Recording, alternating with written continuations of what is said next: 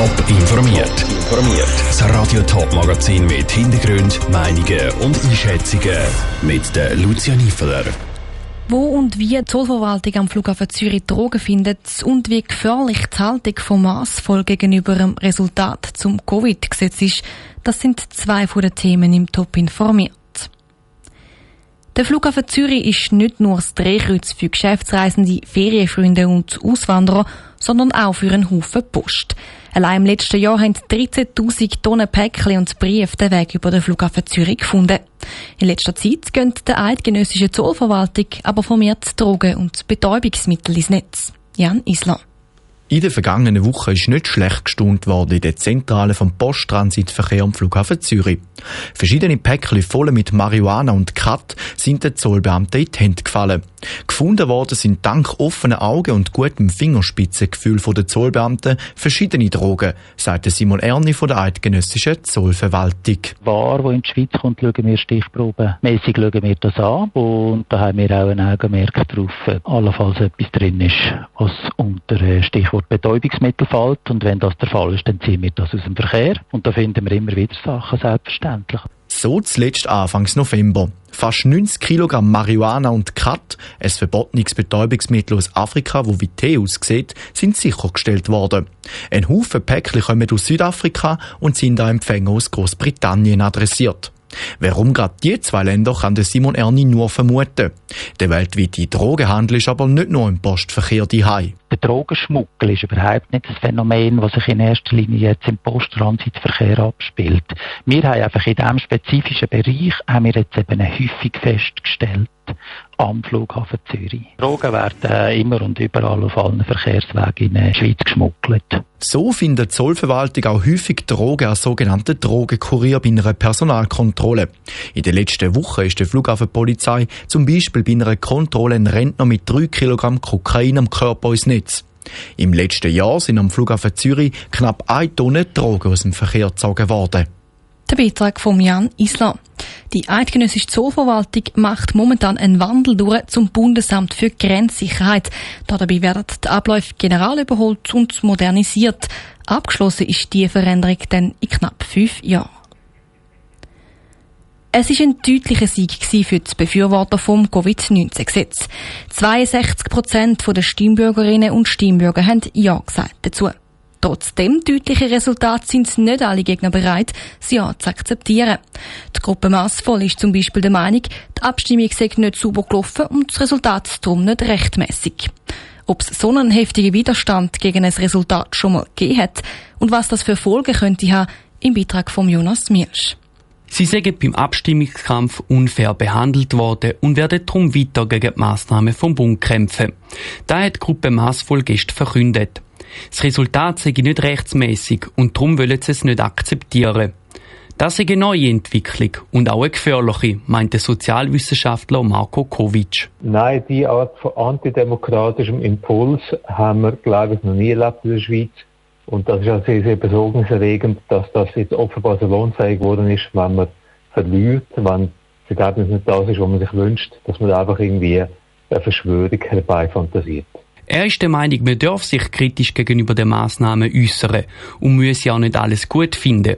Es brauche aber den Dialog mit der Regierung und der will maßvoll anscheinend nicht. Dass man jetzt ankündigt, angesichts von, von der Abstimmungsniederlage, man will nochmal nachtreten, nochmal doppelt fest weitermachen wie bisher, das zeugt für mich von mangelnder Einsicht, von mangelnder Kompromissbereitschaft und das zeigt, dass die Gruppierung überhaupt nicht einen produktiven Dialog will.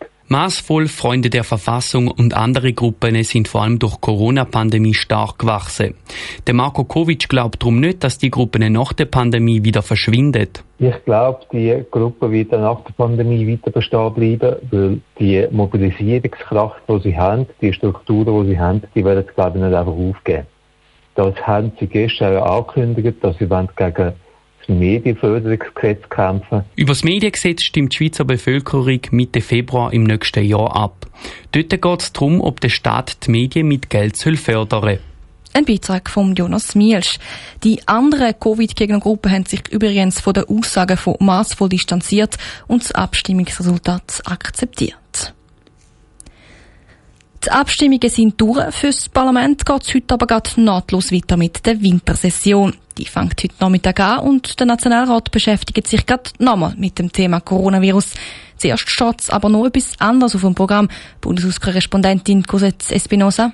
Startet tut der Nationalrat heute Nachmittag mit der Wahl vom Präsidium. Auf den bisherigen SVP-Nationalratspräsident Andreas Sebi folgt die 34-jährige Grüne Irene Kählin.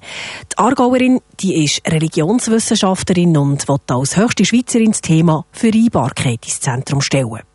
Eins heißes Eisen dürfte unter anderem das Budget 2022 sein.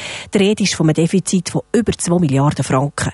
Das hängt zusammen mit den verschiedenen Massnahmen zur Bewältigung der Corona-Pandemie und zur Stützung der wirtschaftlichen Erholung, die der Bundesrat ja entschieden hat.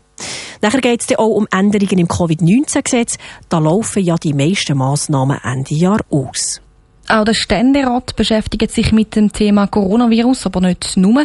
Was stehen in den kleinen Kammern für Geschäfte an? Ja, auch in der kleinen Kammer gilt es, ein neues Präsidium zu wählen. Auf den bisherigen SVP-Ständeratspräsident Alex Kupprecht folgt der 62-jährige FDP-Ständerat Thomas Hefti. Der Glarner Jurist der gilt als ruhig und sehr gut vernetzter Schaffer mit Einfluss. Auch der Ständerat beugt sich nachher über das Budget 2022 und eben der Frage, wie es mit dem über 2 Milliarden Franken Defizit soll weitergehen, was es wegen Corona dürfte geben. Außerdem diskutiert der Ständerat über eine wissenschaftliche Begleitung von Long-Covid-Fällen. Und dann geht es auch um die gesetzliche Grundlage für die Weiterentwicklung und vor allem Digitalisierung der Schweizer Notrufe. Die sollen überprüft werden und, wenn nötig, auch angepasst, damit ein barrierefreies Angebot möglich ist. Im Vorfeld der Session hat es ja geheißen, dass die Parlamentarierinnen und Parlamentarier nur noch mit einem Covid-Zertifikat, aber ohne weitere Schutzmaßnahmen können tagen. Ist das jetzt immer noch so? Nein, das hat sich wegen der stark steigenden Fallzahlen definitiv geändert. Es aber tatsächlich wegkommt, das sind die Plexiglasscheiben. Aber sonst werden die Covid-Schutzmaßnahmen auch im Bundeshaus verschärft. Zusätzlich zur Zertifikatspflicht gilt jetzt doch eine generelle Maskenpflicht. Außerdem empfiehlt die Verwaltungsdelegation allen Parlamentarierinnen und Parlamentariern, sich regelmäßig zu testen. Das Ziel, das ist klar, mit diesen Massnahmen soll das Ansteckungsrisiko während dieser drei Wochen Wintersession gering gehalten werden und gleichzeitig ein effizientes Schaffen im Bundeshaus möglich bleiben. Wenn allenfalls weitere Massnahmen nötig würden, darüber wird die Verwaltungsdelegation im Verlauf der ersten Sessionswochen entscheiden. Danke vielmals, Cosette Espinosa. Beide Räte fangen dann am Nachmittag an. Die Session vom Nationalrat nach dem 2, der Ständerat steigt nach dem 4 in die Wintersession Radio Top berichtet laufend über wichtige Entscheidungen aus beiden Räten. Top informiert, auch als Podcast. Mehr Informationen gibt's auf toponline.ch.